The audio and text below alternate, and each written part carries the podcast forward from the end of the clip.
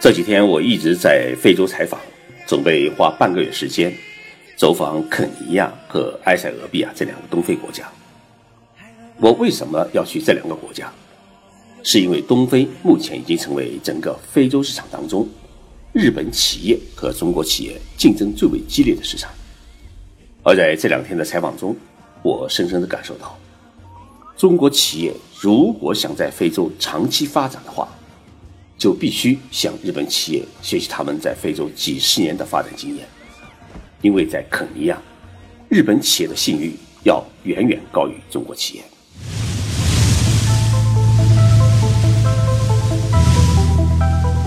任你波涛汹涌，我自静静到来。进入日本，冷静才能说出真相。我是徐宁波，在东京给各位讲述日本故事。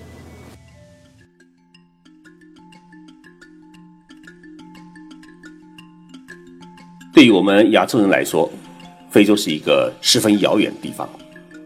我从东京羽田机场起飞到肯尼亚，中途在迪拜转机。前前后后总共花了二十个小时，来一趟非洲啊，真的很不容易。这次的非洲之行，我到达的第一个城市是肯尼亚首都内罗毕。内罗毕被称为是非洲最富裕的城市，联合国粮农组织总部就在这里。内罗毕以前是英国人的殖民地，因此在内罗毕的街头，我们到处可以看到。穿西服的白领。内罗毕的气温跟中国的云南呢十分相近，海拔也在两千多米高，一年是四季如春。内罗毕最有名的是玫瑰花，不仅是颜色鲜艳，而且是花朵也很大，十朵玫瑰只需要大约十块人民币。鲜花是肯尼亚出口世界各国的最大众的商品。其次呢是旅游业，呃，几个国家森林公园，野生的狮子、斑马、长颈鹿等动物游荡于森林与草原之间，是人们猎奇的一个好地方。但是，肯尼亚还是一个农业国家，没有完整的工业体系，甚至一些小家电都需要从海外进口。抵达内罗毕的第二天，我去采访了。肯尼亚国家总商会的会长拉奥先生，他告诉我，在肯尼亚，韩国企业的投资很大，不仅有三星，还有 LG，都已经在肯尼亚建厂。日本企业当中，像本田在肯尼亚建有摩托车工厂，丰田汽车公司就有委托生产的合资企业。那么，在中国企业当中，最响亮的是华为。不仅在内罗毕的几许多街头啊，我们都能看到华为的广告，而且华为的口碑在肯尼亚乃至整个非洲都十分的良好，是一个中国企业的形象代表。老会长告诉我，许多人都把肯尼亚市场和非洲市场说成是中日韩三国的一个竞争市场，其实对于非洲来说，都是一种商业的机会。肯尼亚欢迎各国前来投资，也恳切希望各国对肯尼亚提供特别的援助。在肯尼亚采访中，我印象最深的是满街都是日本车。在八十年代的时候，中国曾经流行过一句广告语，叫“车到山前必有路，有路必有丰田车”。但是在二零一五年度。丰田车在中国市场的占有率只有百分之十左右，但是在肯尼亚，无论是在街头还是在停车场，我们看到的丰田汽车的占有率至少在百分之八十以上。可以说，在肯尼亚，是车到山前必有路，有路都是丰田车。我感到很奇怪，像内罗毕的一般的白领和公务员。每个月的工资大概是在一千五百块人民币左右，他们怎么买得起这么高级的丰田车呢？带着这个问题，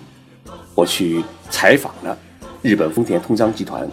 驻肯尼亚的总经理平田先生。平田先生告诉我，丰田汽车去年在肯尼亚的销售量为十一万辆，其中新车的销售量只有一万五千辆，其他的都是二手车。由于肯尼亚政府允许车龄在七年以内的日本二手车的进口，因此品质良好、使用长久的丰田车。成了肯尼亚人最受欢迎的汽车。肯尼亚政府对于二手车的进口关税实行了优惠，因此一些车龄超过了五年左右的丰田二手车，最便宜的价格只有两千美金不到。对于赞比亚的白领来说，用半年多的工资去买一辆小汽车还是买得起的。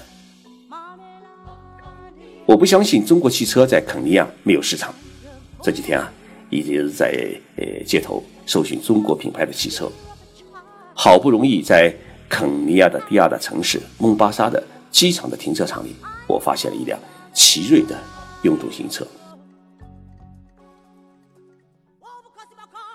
丰田车在肯尼亚之所以可以一统天下，除了其优异的性能和耐用之外，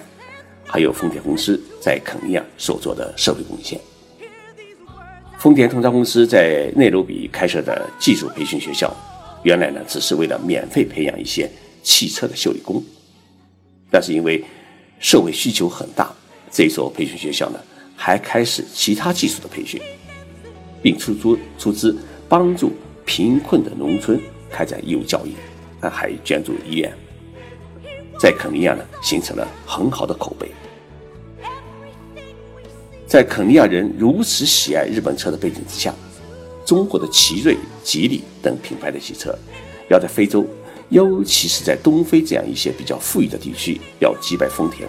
并从丰田的手中去获取一部分的市场份额，并不是一件十分容易的事情，存在着很大的挑战。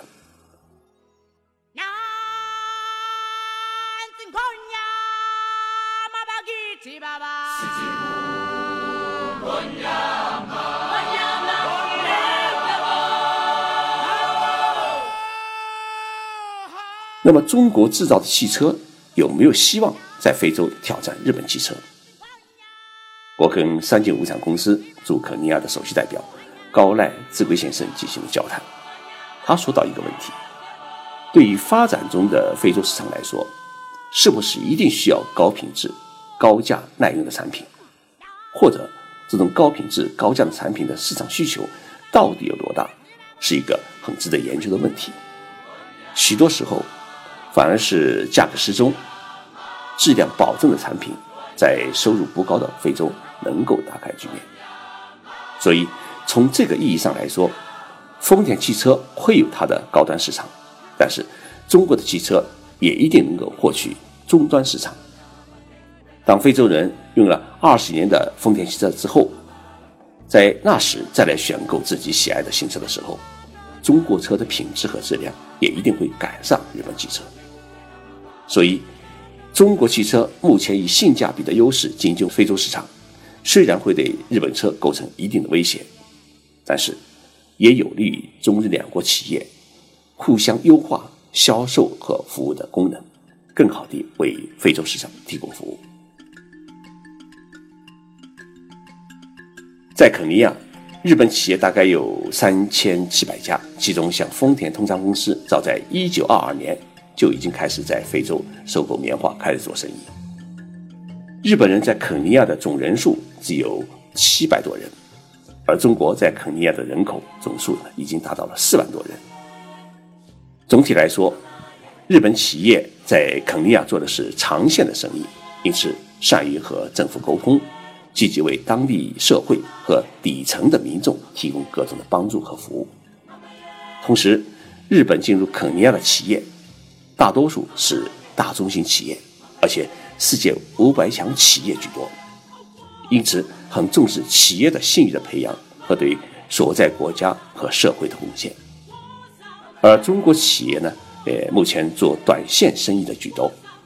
尤其是一些从事基础设施建设的中国企业，做完工程就离开，很少会去考虑为肯尼亚的民众做一点什么实事。所以，今后中国企业要在诶非洲扎根，日本企业几十年来在非洲市场积累的一些做法和经验，确实很值得我们中国企业学习。中日两国企业在非洲市场的竞争是必然的，但是我们期待这种竞争是良性的、合作的，更期望两国能够在非洲市场开展合作，用日本人的技术和中国人开拓市场的能力来为非洲的发展做出努力。现在是肯尼亚时间凌晨三点，我是第一次在海外做喜马拉雅的《紧说日本》的节目，我是徐景波。